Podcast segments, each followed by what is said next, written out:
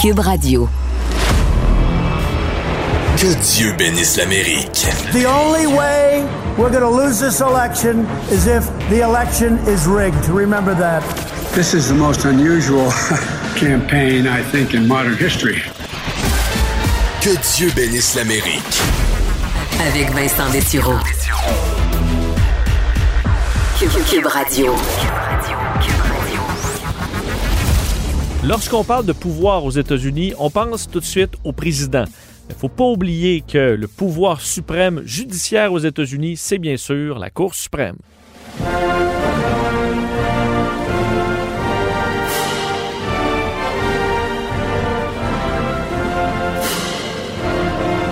Non, parce qu'un pays qui se tient à euh, un système judiciaire et ben, le sommet de tout ça aux États-Unis, c'est bien sûr la Cour suprême, autorité donc ultime au-delà de, des autres paliers inférieurs des cours d'État, euh, le pouvoir suprême sur des, des dossiers concernant la Constitution, les lois américaines, les traités qui sont conclus aux États-Unis, la devise de la Cour suprême, la justice égale selon la loi.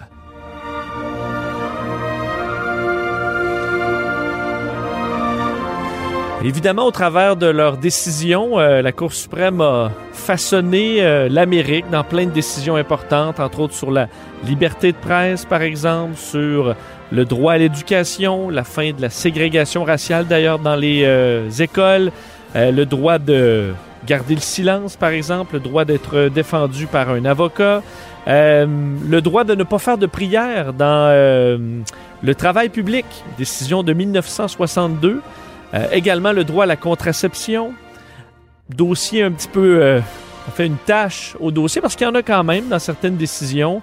Euh, en, 19, en 1857, décision qui ben, euh, donnait de la valeur à l'esclavage américain. Alors on s'est des fois euh, trompé, les décisions qui ont été renversées par la suite. Il faut dire qu'une des décisions importantes a eu lieu en 1824, Gibbons contre Hodgden, cette décision qui opposait deux personnes euh, dans le monde des bateaux à vapeur. Gibbons, qui avait un permis fédéral pour opérer ses bateaux à vapeur, dans les mêmes eaux que Hodgden, qui lui avait un permis de l'État et donc, la Cour suprême qui a statué en 1824 que l'État fédéral avait euh, priorité, était suprême au-delà euh, de la loi euh, dans les États. Alors, c'est ce genre de décisions-là qui vont façonner ensuite comment l'Amérique va évoluer faut dire que les bases de la Cour suprême américaine se trouvent dans la Constitution, à l'article 3, mais il n'y a pas nécessairement de détails sur euh, la façon d'organiser cette branche judiciaire, sur les pouvoirs également qu'auront la Cour suprême.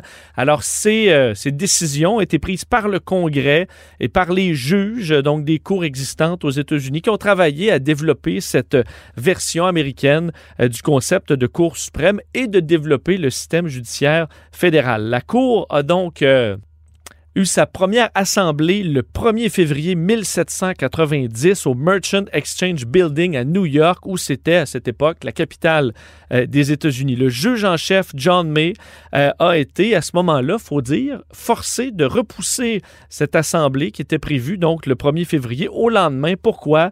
Parce que les juges qui devaient voyager étaient en retard. Faut dire qu'en 1790 euh, c'est pas votre vol qui est en retard, c'est votre calèche et ça pouvait être très long.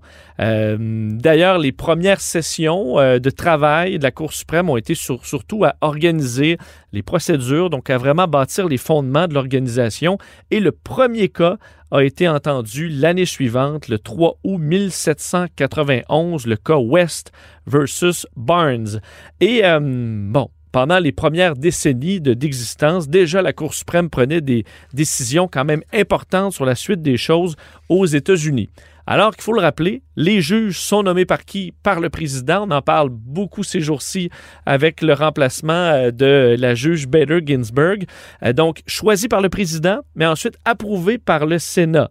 D'ailleurs, pour être sûr que les euh, juges de la Cour suprême soient protégés de pression partisane, on va les nommer à ce qu'on appelle là, good behavior, c'est-à-dire en gros euh, nommés à vie. Alors, ça va les protéger de certaines pressions, de perdre leur emploi. Et au niveau du salaire, selon euh, donc les règles, on ne peut pas baisser le salaire d'un juge de la Cour suprême tout le temps qu'il est évidemment au travail. Dans certains cas, ça va durer très, très longtemps. D'ailleurs, la moyenne pour un juge de la Cour suprême, c'est de siéger pendant 16 ans, quoique certains ont fait beaucoup plus que ça. Euh, entre autres, le record qui va au juge William O. Douglas, qui a pris sa retraite en 1975 et est resté juge de la Cour suprême pendant 36 ans et six mois. Euh, des juges, bon, il y en a maintenant neuf. C'est depuis 1869 qu'il y a ce chiffre-là qui a changé quand même plusieurs fois, six fois durant l'histoire de la Cour suprême. On a nommé, par contre, depuis 1790, seulement 17 juges en chef et 102 juges à la Cour suprême. Certains présidents ont eu la chance de nommer plus de juges que d'autres. Il faut dire que le président Washington a pu nommer les six juges originaux. Il en a ajouté quatre par la suite. Et la deuxième place revient au président Franklin Delano Roosevelt qui a nommé pas moins de huit juges de la Cour suprême. Beaucoup de traditions demeurent inchangées à la Cour suprême depuis 1790, entre autres le positionnement des juges. On verra toujours le juge en chef au centre, le plus ancien à sa droite, le deuxième plus ancien à sa gauche, et ensuite on ira comme ça, gauche-droite, gauche-droite, jusqu'à ce que les neuf juges soient ainsi placés. On dit également, selon le site de la Cour suprême, que les juges portent depuis au moins 1800 cette euh, robe toge noire traditionnelle, alors qui est inchangée depuis plus de 200 ans maintenant. On verra également sur les tables des euh, plumes blanches qui seront là, donc sur les tables, lorsque la Cour siège. Également, sachez-le, les juges de la Cour suprême ont un special handshake. Alors, ils ont une poignée de main judiciaire. Mais bon, ça peut avoir l'air plus excitant que ça l'est réellement. C'est tout simplement que les juges, avant euh, d'entrer dans une période de discussion pour un jugement, vont tout simplement tous se serrer la main les uns les autres pour se rappeler que malgré les différences d'opinion, ça doit toujours se faire dans l'harmonie. C'est pas beau ça? Dans les faits un peu plus inusités de la Cour suprême, aussi inusité que ça peut l'être une Cour suprême, sachez que John Marshall et également Salmon P. Chase, deux juges, se sont retrouvés sur des billets de banque aux États-Unis, le 500 pour John Marshall et le billet de 10 000 pour Salmon P. Chase. Il faut dire que les deux billets ne sont plus en circulation aujourd'hui. On rappelle également qu'au début euh, et même pendant quand même assez longtemps, les juges ont dû faire ce qu'on appelle ride the circuit, c'est-à-dire que la cour n'était pas fixe à un endroit aux États-Unis, mais devrait se promener à travers le pays pour rendre des décisions. Mais évidemment, avec les, le confort de l'époque, c'était très difficile et plusieurs juges se plaignaient d'avoir à faire ces longs voyages. Également, je vous disais qu'on s'assoyait de gauche à droite, le plus loin euh, du juge en chef étaient les nouveaux venus. Alors, qu'est-ce qui arrive lorsque deux juges sont nommés en même temps? C'est arrivé en 1972, Powell et juge Rehnquist. Les deux avaient été assermentés le même jour. Alors, qu'est-ce qu'on fait dans ce temps-là? on donne euh, avantage à celui qui est le plus vieux, qui s'assoira donc le plus près du juge en chef. C'était des fun facts, ça, hein? vous n'en croyez pas vos oreilles? Mais c'est ça, la Cour suprême, c'est traditionnel, mais ça a un grand pouvoir. Et euh, c'est pour ça d'ailleurs que l'Amérique se déchire aujourd'hui.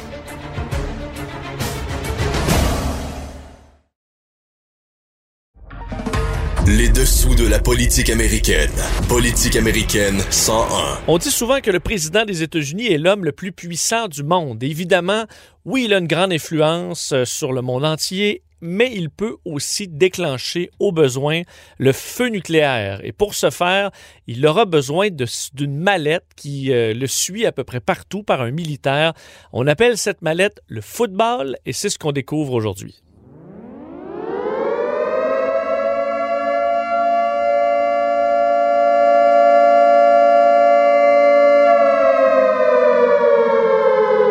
Alors évidemment, ceux qui nous écoutent et qui euh, ont vécu la guerre froide euh, se souviennent assurément de cette grande peur euh, qui était très intense d'une dégradation du conflit entre les États-Unis et l'URSS qui aurait mené à une attaque nucléaire.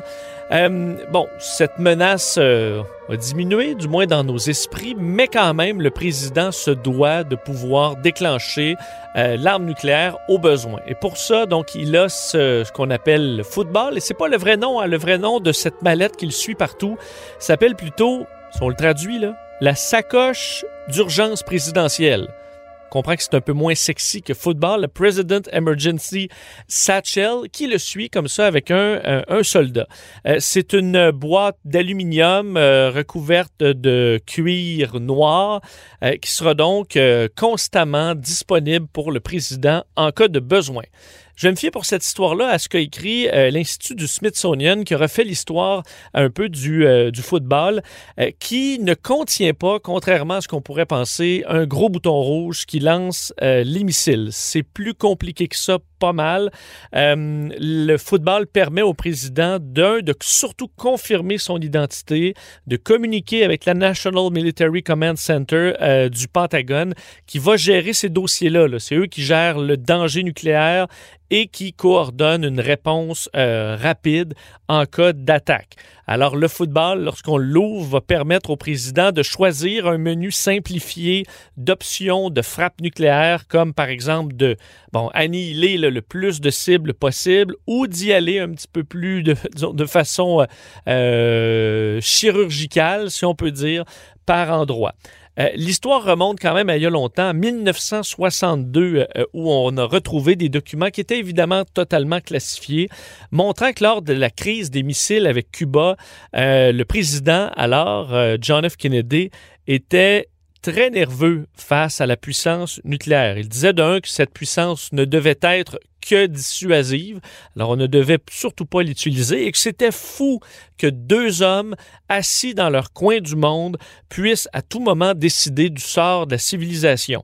Euh, il avait d'ailleurs peur de ce qu'on appelle le MAD, c'est-à-dire Mutually Assured Destruction. Alors, le fait que la destruction des deux pays était assurée, advenant que l'un ou l'autre euh, tire l'arme nucléaire. Alors, euh, John F. Kennedy a ordonné qu'on trouve des alternatives à la destruction totale. Donc, on ait des plans un petit peu plus euh, précis qui, euh, bon, sortaient un peu du tout ou rien, disons, pour la guerre euh, nucléaire. Dans un mémo, d'ailleurs, qui a été déclassifié au fil des, des années, l'invention du football avait vraiment comme but d'identifier, de confirmer que c'était bien le président qui envoyait cet ordre. D'ailleurs, on comprenait que dans le mémo, on pouvait lire John F. Kennedy qui se disait Qu'est-ce qui arrive si moi j'appelle la Joint War Room pour lancer une attaque nucléaire? Qui va recevoir mes instructions? Qui va confirmer mon identité? Et on s'est rendu compte que ce système-là n'était pas très clair. L'origine, quant à lui, du terme football viendrait, selon le secrétaire à la défense de l'époque, Robert McNamara, du fait qu'une des premières, euh, des premiers plans d'attaque nucléaire s'appelait drop kick. Alors, un mot qui fait référence au football. Et pour faire un drop kick, bien, ça prend un ballon, un ballon de football. Alors, pour déclencher cette opération-là, la mallette en question est devenue le football. Euh, la première fois qu'on a pu voir une photo voyant cette mallette, c'était en 1963. On l'a vu ensuite dans différentes photos quand même importantes dans l'histoire, entre autres anecdotes à la Place Rouge en mai 1988, le président Reagan qui avait donc son euh, euh, militaire avec le football alors qu'on se retrouvait carrément à la Place Rouge. Et on avait à côté Mikhail Gorbatchev qui avait lui-même son militaire avec la version soviétique de la mallette qu'on appelle Chemodanchik ou la petite mallette qui suit également euh, le chef d'État un peu partout.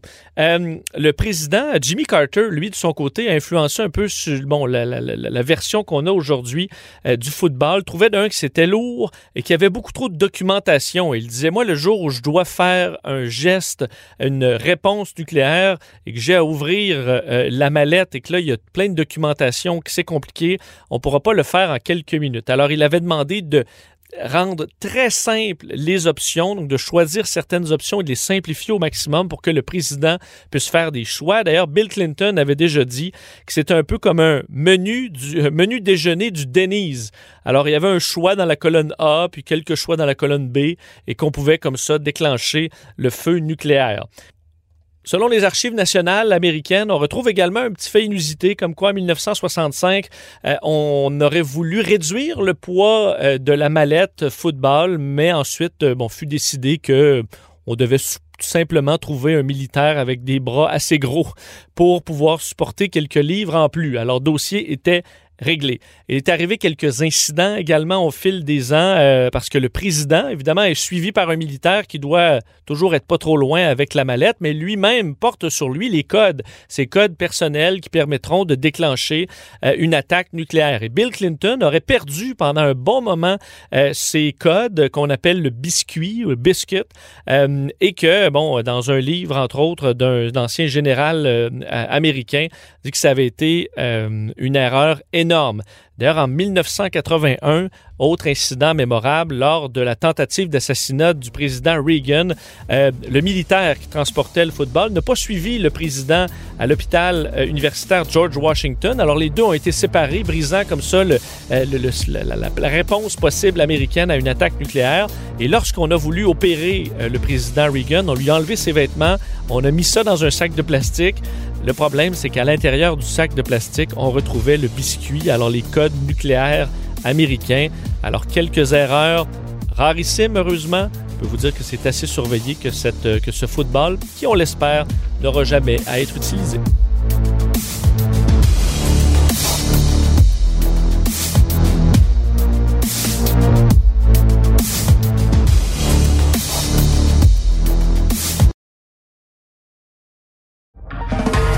Dessous de la politique américaine. Politique américaine 101. On le sait, les États-Unis ont des symboles très forts. On pense au drapeau américain, à l'aigle américain, à la Maison Blanche. Mais pas loin derrière, on retrouve Air Force One, l'avion présidentiel. Et c'est ce qu'on va découvrir ensemble aujourd'hui.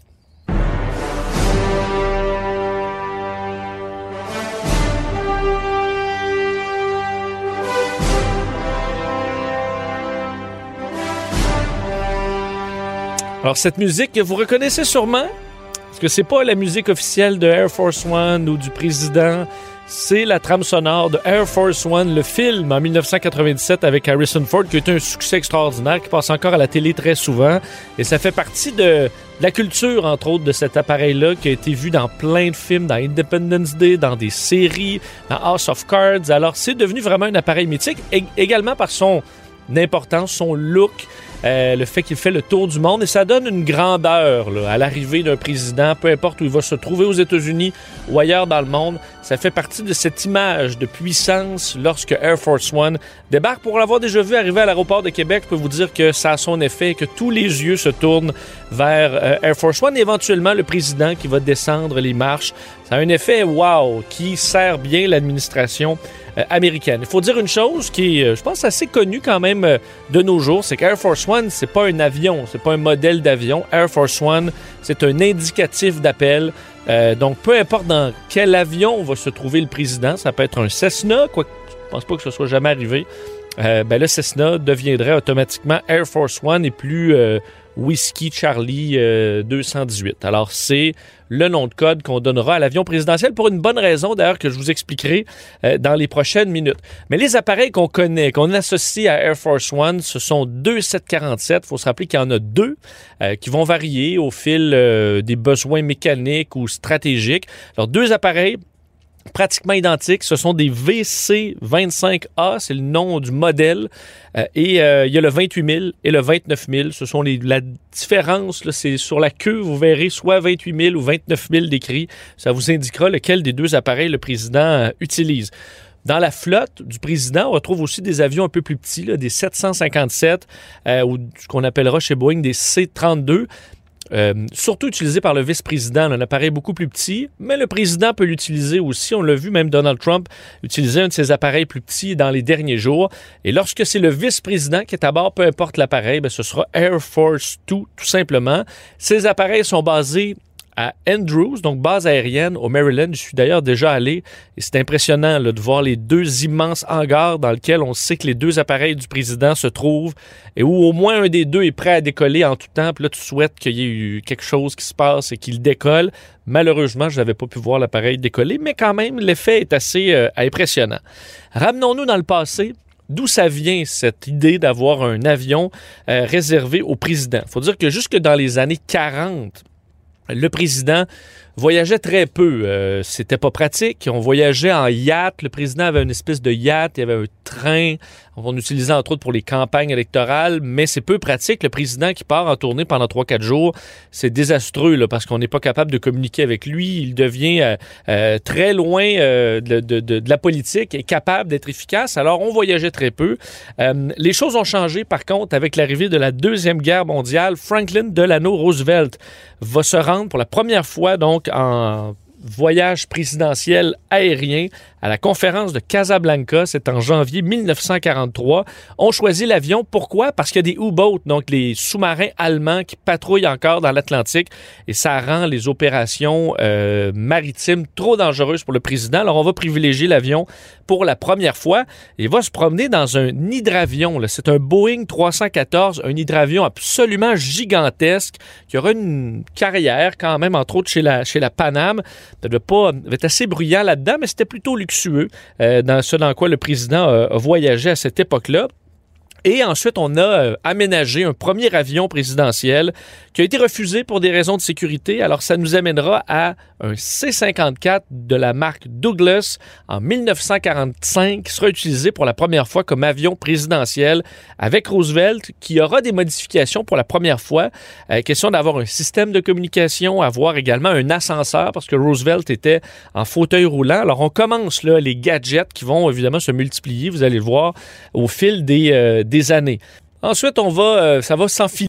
Ensuite, il y aura plusieurs modèles. Le vice-président Harry Truman, euh, qui euh, succède à la présidence, va remplacer pour un modèle plus rapide, l'équivalent d'un Douglas DC-6 à ce moment-là. Ensuite, Eisenhower va acheter des, des modèles C-121 Constellation. Et arrive en 1953 un incident euh, qui allait mener à la création de cet indicatif Air Force One, parce qu'avant ça, ils ont eu différents noms comme Independence ou Columbine. Euh, c'est tout simplement qu'un appareil de la Eastern Airlines, nom de code, a fait le numéro 8610 elle a entré en conflit avec l'avion présidentiel qui s'appelait aussi Air Force 8610. Alors les deux appareils vont se retrouver en conflit, disons dans le même espace aérien. On va se dire OK là, ça fait pas et on va décider que pour l'avion dans lequel se trouve le président désormais, ce sera tout simplement Air Force One, peu importe le modèle. Et d'ailleurs, l'évolution dans le monde de l'aviation va amener euh, l'achat de Boeing 707, alors premier appareil à réaction pour le président Eisenhower, qui fera tout un voyage euh, avec cette nouvelle technologie, visitera entre le 3 décembre et le 22 décembre 1959 11 pays asiatiques, 35 000 kilomètres en 19 jours. Ça a été beaucoup, beaucoup plus long en avion à hélice. Alors, ça a été euh, un couronné de succès, disons que ce voyage. Arrive ensuite l'administration Kennedy en 1962, euh, où on arrive avec une version modifiée d'un Boeing 707 à long rayon d'action, premier avion conçu spécialement pour le président. Et là, on arrive au départ avec des couleurs rouges, euh, métal doré, mais du côté des Kennedy, on n'est pas sûr. On trouve que ça fait royal. Alors, on va donner à un designer américain d'origine française, Raymond Lowy, le mandat de concevoir le design visuel de Air Force One. Et lui va entre autres aller fouiller à la banque, aux archives nationales américaines et trouver une des premières copies de la Déclaration de l'indépendance, évidemment un document tellement mythique aux États-Unis, et va reprendre la police de caractère du qu'on retrouve avec les lettres entre autres assez distancées. C'est ce qu'on voit sur Air Force One. Donc, c'est le caractère qu'on a décidé d'utiliser pour le euh, pour l'appareil. Ensuite, on va choisir deux teintes de bleu un bleu qui représente la jeunesse de la nation américaine et l'autre bleu cyan, plus contemporain, pour représenter, dit-on, l'avenir et le présent. Alors, euh, très rapidement, on va tomber en amour avec ces couleurs-là. Ça va devenir la livrée présidentielle qui va rester euh, et qui deviendra si mythique. Et Air Force One a joué un rôle dans plusieurs euh, des journées les plus marquantes de l'histoire américaine à commencer par une des journées les plus sombres, le 22 novembre 1963. If you're even good, where anyone at all. We interrupt this program to bring you a special bulletin from ABC Radio. Here is a special bulletin from Dallas, Texas. Three shots were fired at President Kennedy's motorcade today in downtown Dallas, Texas.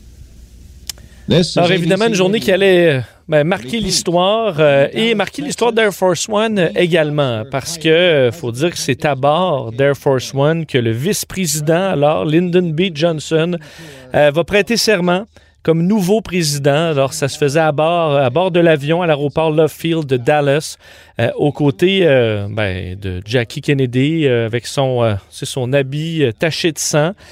Un moment également particulier, euh, la dépouille du président Kennedy a été rapatriée dans l'avion et euh, l'intervention des pilotes a empêché qu'on place le cercueil de John F. Kennedy dans la soute de l'appareil. On va plutôt décider, avec la pression des pilotes, d'installer euh, le cercueil en cabine.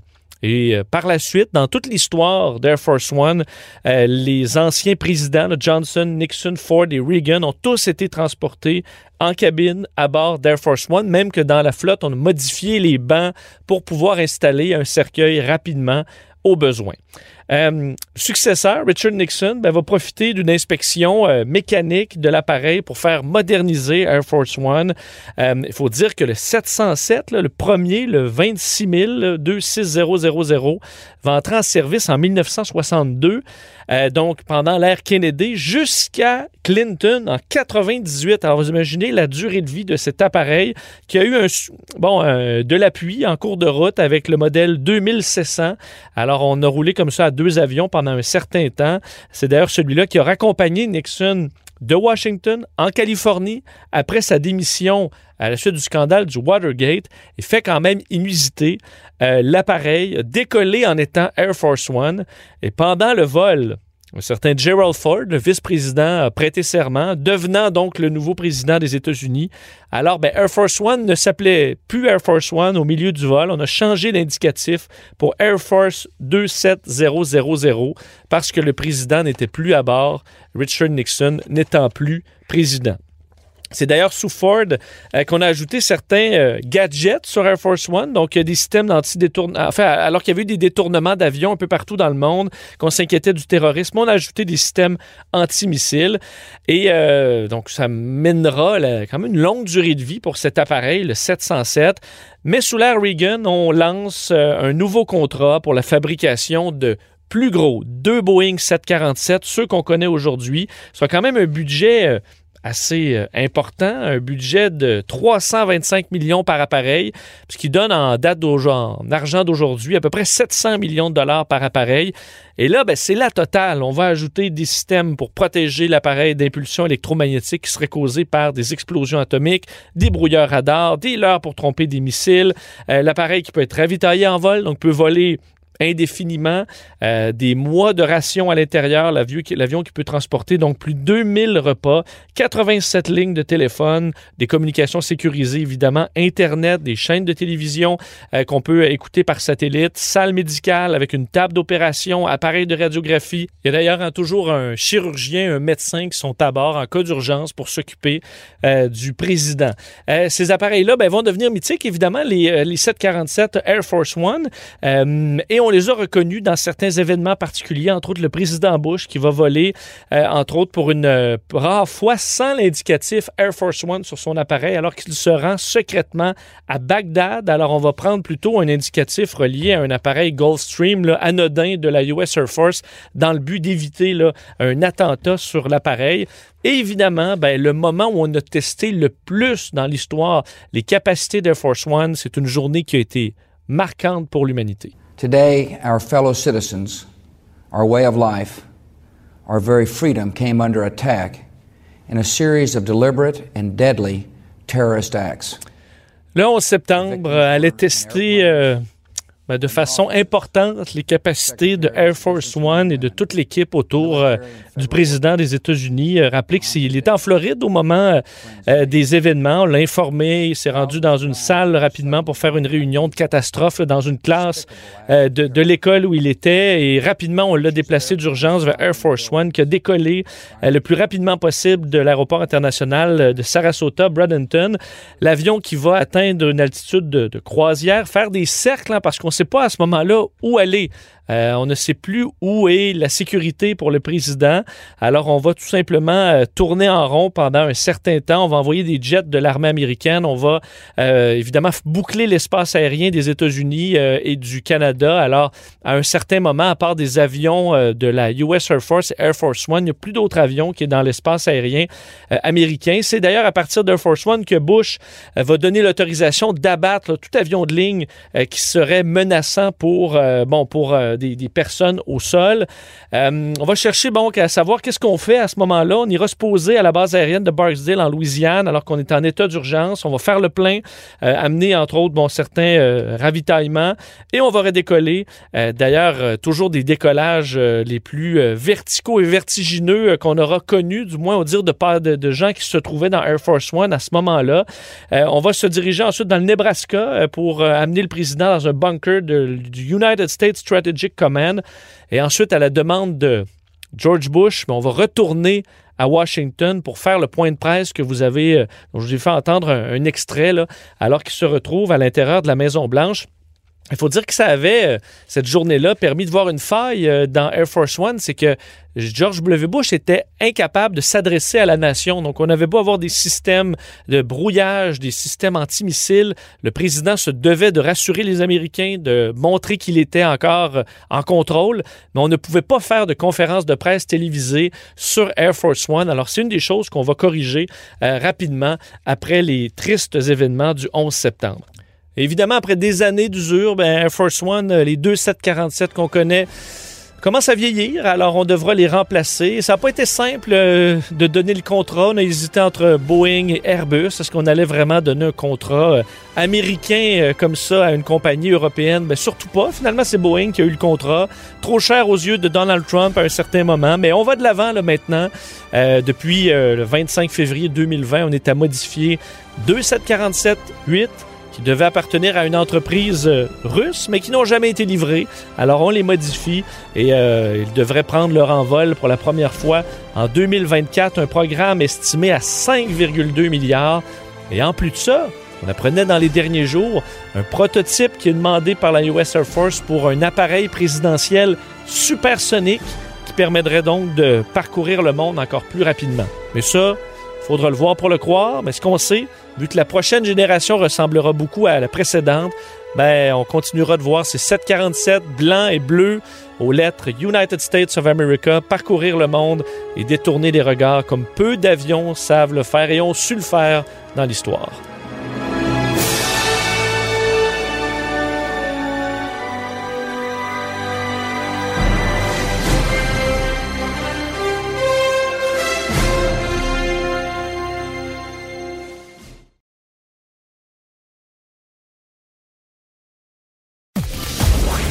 Vous écoutez Que Dieu bénisse l'Amérique avec Vincent Dessureau.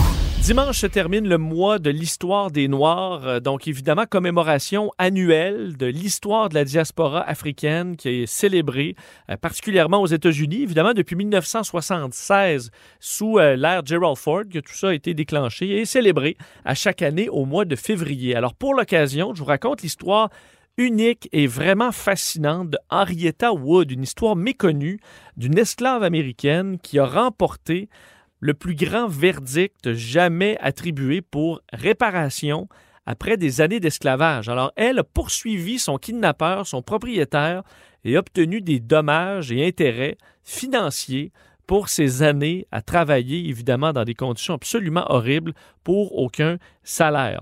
Donc, voici cette histoire qui malheureusement a tombé dans l'oubli pendant plusieurs années avant d'être finalement racontée dans un livre. Euh, Henrietta Wood, née autour de 1818-1820, elle n'a jamais connu son âge vraiment précis, mais elle est née en esclavage. Alors, sa mère était esclave, elle est née donc carrément dans cette vie extrêmement, extrêmement difficile. Euh, mais après des années d'esclavage, elle a finalement été libérée euh, par la femme de son propriétaire là, en 1848. Alors, pour Henrietta Wood, elle a euh, commencé une vie de femme libre. Elle a travaillé comme employée de maison dans la région de Cincinnati, en Ohio, État où il n'y avait plus d'esclavage.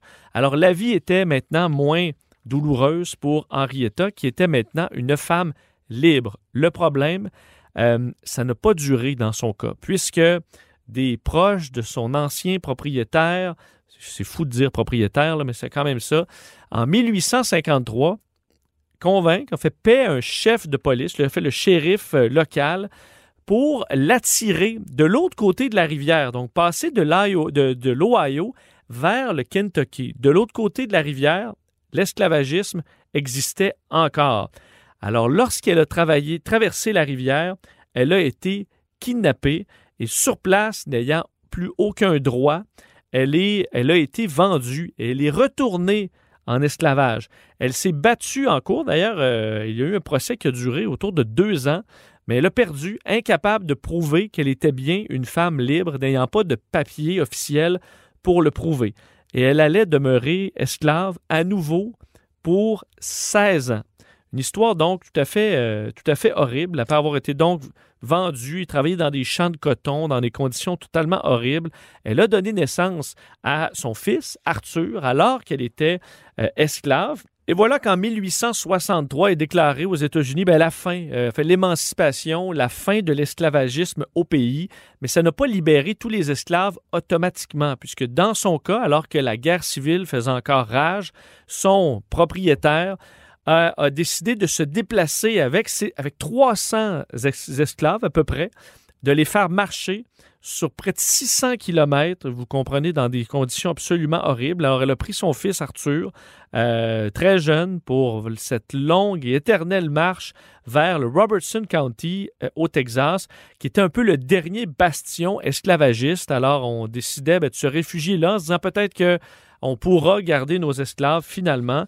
Et deux ans plus tard, le 19 juin 1865, les troupes euh, arrivent à Galveston, au Texas, et vont libérer les derniers esclaves. D'ailleurs, 19 euh, juin, ça vous dit peut-être quelque chose? Le Juneteenth, qui est devenu euh, ben, une, journée de commémoration aux États-Unis, dans 47 États américains et à Washington, D.C., où on souligne ce moment de libération pour les, pour les esclaves. Alors, elle a été libérée, mais évidemment, le problème pour les esclaves là-bas, elle se retrouvait à des centaines de kilomètres de chez elle. On ne pouvait pas euh, prendre l'autobus et s'en retourner euh, dans, la maison. C'était très difficile. Il n'y avait pas un sou. Alors, elle a accepté de travailler pour ce même propriétaire, mais cette fois avec un salaire pendant euh, de 10 dollars par mois pour un contrat de trois ans. Elle n'aura pas finalement été payée du tout avant de finalement réussir à quitter et se retrouver à travailler pour un avocat dans la ville dans le secteur de Covington, où elle va donc commencer, imaginez-vous quand même pour une esclave qui ne savait pas lire ni écrire, à préparer une poursuite pour poursuivre son ancien propriétaire euh, pour 20 000 en salaire non évidemment reçu puisqu'elle était carrément sous un régime esclavagiste. Euh, son propriétaire, le monsieur Ward, était euh, un des hommes les plus riches du sud des États-Unis euh, à l'époque. Alors, dans cette poursuite, Wood contre Ward, ça durera deux ans et on va se retrouver devant un jury de 12 hommes blancs. Et ça, ça peut évidemment en inquiéter plusieurs, mais le jury ira du côté de Wood et on va lui attribuer la somme de 2500 dollars en dommages. Alors évidemment, on est très loin de ce qu'elle demandait, soit plus de 20 000 dollars. Euh, mais ça demeure encore aujourd'hui, imaginez-vous, la plus importante somme euh, accordée en réparation pour d'anciens esclaves. Ça équivaut à peu près à 65 000 dollars euh, ben, de nos jours. Alors imaginez-vous être compensé seulement de 65 000 pour des années et des années dans des conditions absolument épouvantables. Mais c'était quand même une victoire pour elle. D'ailleurs, le dossier a fait grand bruit dans les médias partout à travers les États-Unis, mais malheureusement, ça n'a pas déclenché une série de requêtes du genre. Mais quand même, l'histoire se termine plutôt bien. Son fils, Arthur, ben, vieillissait. Euh, est euh, devenu un jeune homme et Wood, avec son argent, son, argent évidemment gagné en cours, euh, a permis d'envoyer son fils à la Union College of Law à Chicago où il va devenir un avocat et il aura d'ailleurs une grande carrière d'avocat. Alors imaginez-vous quand même l'histoire, sa mère illettrée, esclave, qui réussit à lui offrir une éducation de qualité et il devient un avocat donc de Chicago. Il aura une très belle carrière euh, d'ailleurs. Je vous disais que son histoire a été oubliée tout à fait, même que ses petits-petits-enfants n'ignoraient l'histoire de Henrietta Wood. Et en, 19, en 2019, Caleb McDaniel, un professeur d'histoire à l'université Rice, a commencé à fouiller dans les archives judiciaires des différentes archives pour être capable de reconstituer l'histoire de Henrietta Wood et il a publié son histoire que vous pouvez, si l'histoire vous, intéresse, euh, son livre Sweet Taste of Liberty, A True Story of Slavery and Restitution, livre qui, imaginez-vous, a eu euh, le prix Pulitzer d'histoire l'an dernier, en 2020. Alors, toute une histoire de courage absolument incroyable de Henrietta Wood.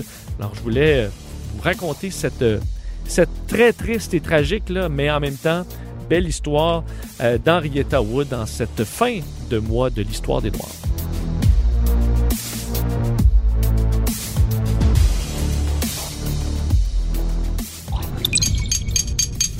Cube Radio.